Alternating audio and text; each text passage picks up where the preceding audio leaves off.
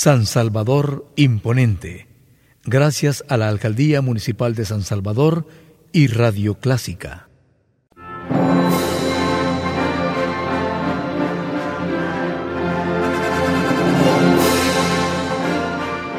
Déjese acompañar con la buena música. Clásica 103.3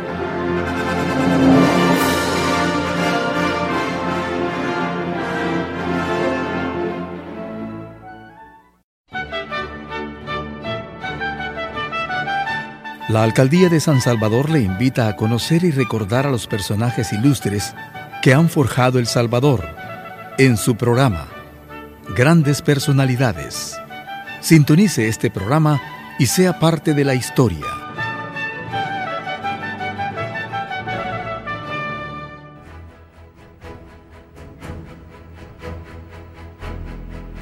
El primero de mayo ha sido declarado como asueto oficial en El Salvador. Este día diversas organizaciones hacen marchas para solicitar mayores empleos, mejores situaciones laborales en un ambiente de tranquilidad y seguridad. Promocultura dedica este programa a todos los salvadoreños que contribuyen con su esfuerzo al engrandecimiento del país. Según las estadísticas, si bien no han aumentado las cifras de puestos de trabajo en el sector formal, se registra un aumento en el sector informal una clara indicación de la vocación de la mayoría de salvadoreños de ganarse la vida a través de esfuerzo honrado. En general, a lo largo de la civilización y nuestra era no es una excepción. Ha existido la explotación del hombre por el hombre. Esta se ha manifestado en los episodios oscuros de la esclavitud, algunas de cuyas formas persisten hoy en día. En términos económicos, se puede definir el trabajo como la medida del esfuerzo hecho por seres humanos mientras que el trabajo, como categoría de la sociología, es la ejecución de tareas que implican un esfuerzo físico o mental y que tienen como objetivo la producción de bienes y servicios para atender las necesidades humanas. ¿Cómo se inició la celebración del Día del Trabajo? Remontémonos a los años de la Revolución Industrial en los Estados Unidos. A fines del siglo XIX, Chicago era la segunda ciudad en número de habitantes de Estados Unidos. Del oeste y del sudeste llegaban cada año por ferrocarril miles de ganaderos desocupados, creando las primeras vías humildes que albergaban a cientos de miles de trabajadores. Además, estos centros urbanos acogieron a emigrantes venidos de todo el mundo a lo largo del siglo XIX.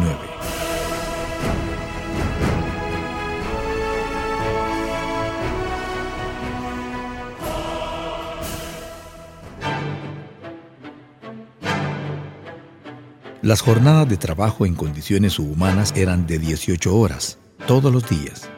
Una de las reivindicaciones básicas de los trabajadores era la jornada de 8 horas. Uno de los objetivos prioritarios era hacer valer la máxima de 8 horas para el trabajo, 8 horas para el sueño y 8 horas para la casa.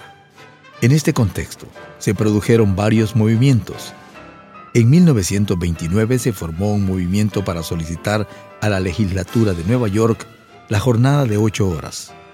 Anteriormente existía una ley que prohibía trabajar más de 18 horas, salvo caso de necesidad.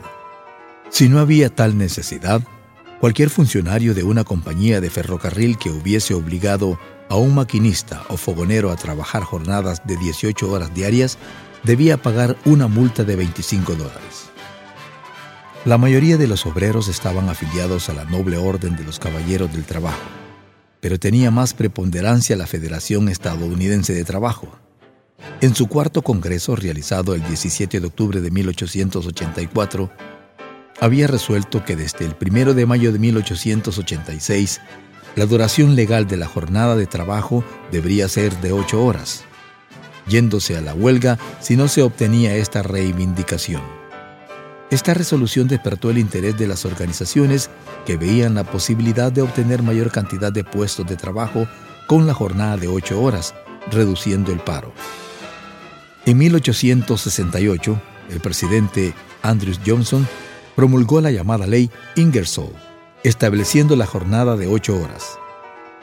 Al poco tiempo, 19 estados sancionaron leyes con jornadas máximas de ocho horas y 10 horas, aunque siempre con cláusulas que permitían aumentarlas a entre 14 y 18 horas.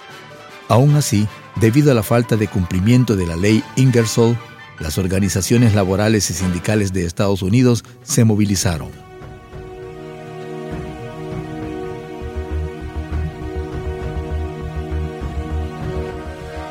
El 1 de mayo de 1886, 200.000 trabajadores iniciaron la huelga mientras que otros 200.000 obtenían esa conquista con la simple amenaza de paro. En Chicago, donde las condiciones de los trabajadores eran mucho peor que en otras ciudades del país, las movilizaciones siguieron los días 2 y 3 de mayo. El día 2, la policía había disuelto violentamente una manifestación de más de 50.000 personas y el día 3 se celebraba una concentración enfrente de sus puertas. Cuando estaba en la tribuna el anarquista Augusto Space, sonó la sirena de salida de un turno de rompehuelgas. Los concentrados se lanzaron sobre los SCAV, comenzando una pelea campal.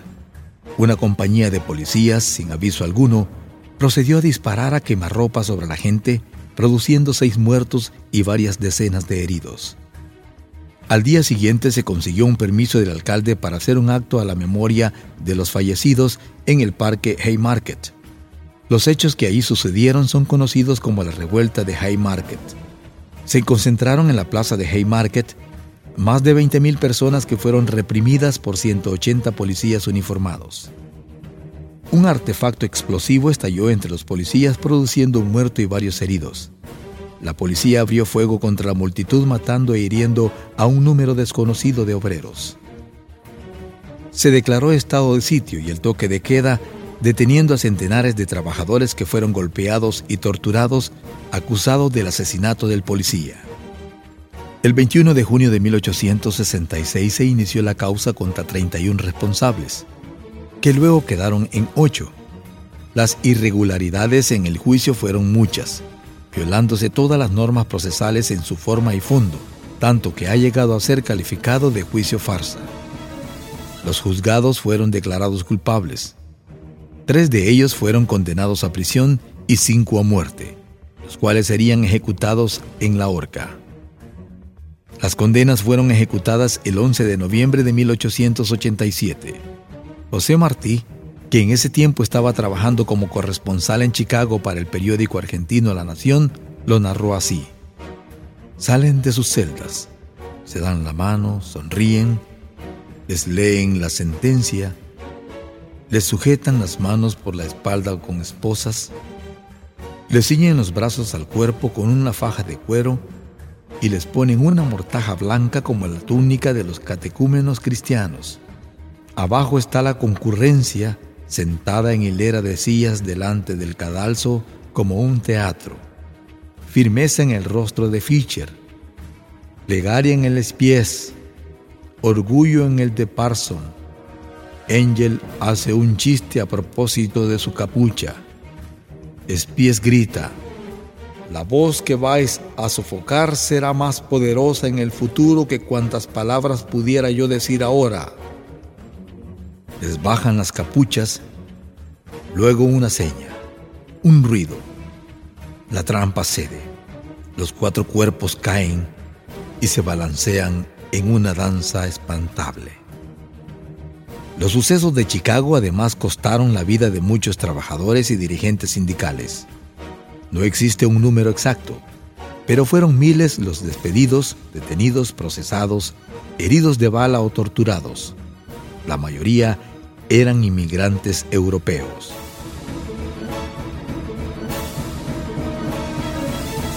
A finales de mayo de 1886, varios sectores patronales accedieron a otorgar la jornada de ocho horas a varios centenares de miles de obreros.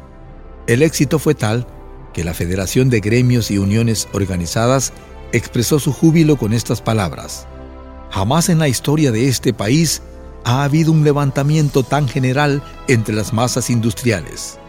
El deseo de una disminución de la jornada de trabajo ha impulsado a millones de trabajadores a afiliarse a las organizaciones existentes, cuando hasta ahora habían permanecido indiferentes a la agitación sindical. La consecución de la jornada de ocho horas marcó un punto de inflexión en el movimiento laboral mundial. En Europa durante la segunda década del siglo fueron sucediendo algunos hitos. El 23 de abril de 1919, el Senado de Francia ratificó la jornada laboral de ocho horas e hizo que por primera vez, el 1 de mayo de 1919, fuera un día no laborable. En la actualidad, muchos países como el nuestro rememoran el 1 de mayo como el origen del movimiento obrero moderno debido a que la festividad tiene un carácter oficial en muchos países. Actualmente parte de la población continúa participando en las celebraciones y sus reivindicaciones, mientras que otra parte toma el día de descanso para actividades de ocio. Finalizamos este programa con unas reflexiones acerca del trabajo. Gracias por su sintonía. Amar a la vida a través del trabajo es intimar con el más recóndito secreto de la vida. Khalil Gibran. Hay de quien trabaja esperando la alabanza del mundo. El mundo es un mal pagador y paga siempre con la ingratitud. San Juan Bosco. Con ánimo rebosante y alegre entreguémonos a nuestro trabajo, aun cuando éste parezca insuperable. Adolfo Colpin.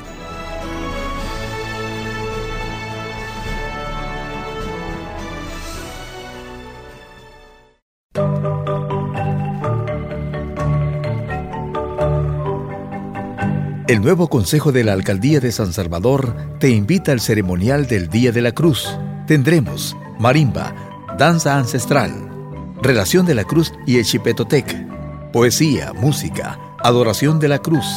Este 3 de mayo en la Plaza San José a las 3.30 pm, por el rescate de nuestra identidad y nuestras raíces.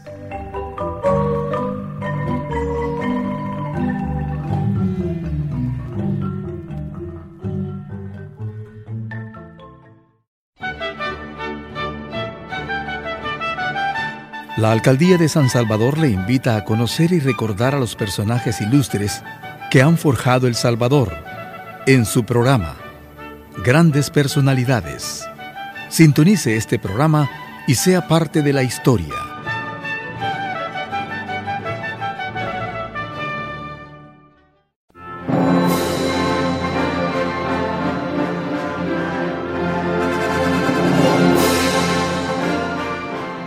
Déjese acompañar con la buena música.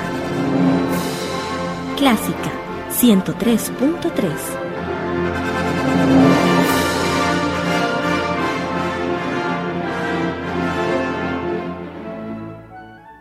San Salvador Imponente. Gracias a la Alcaldía Municipal de San Salvador y Radio Clásica.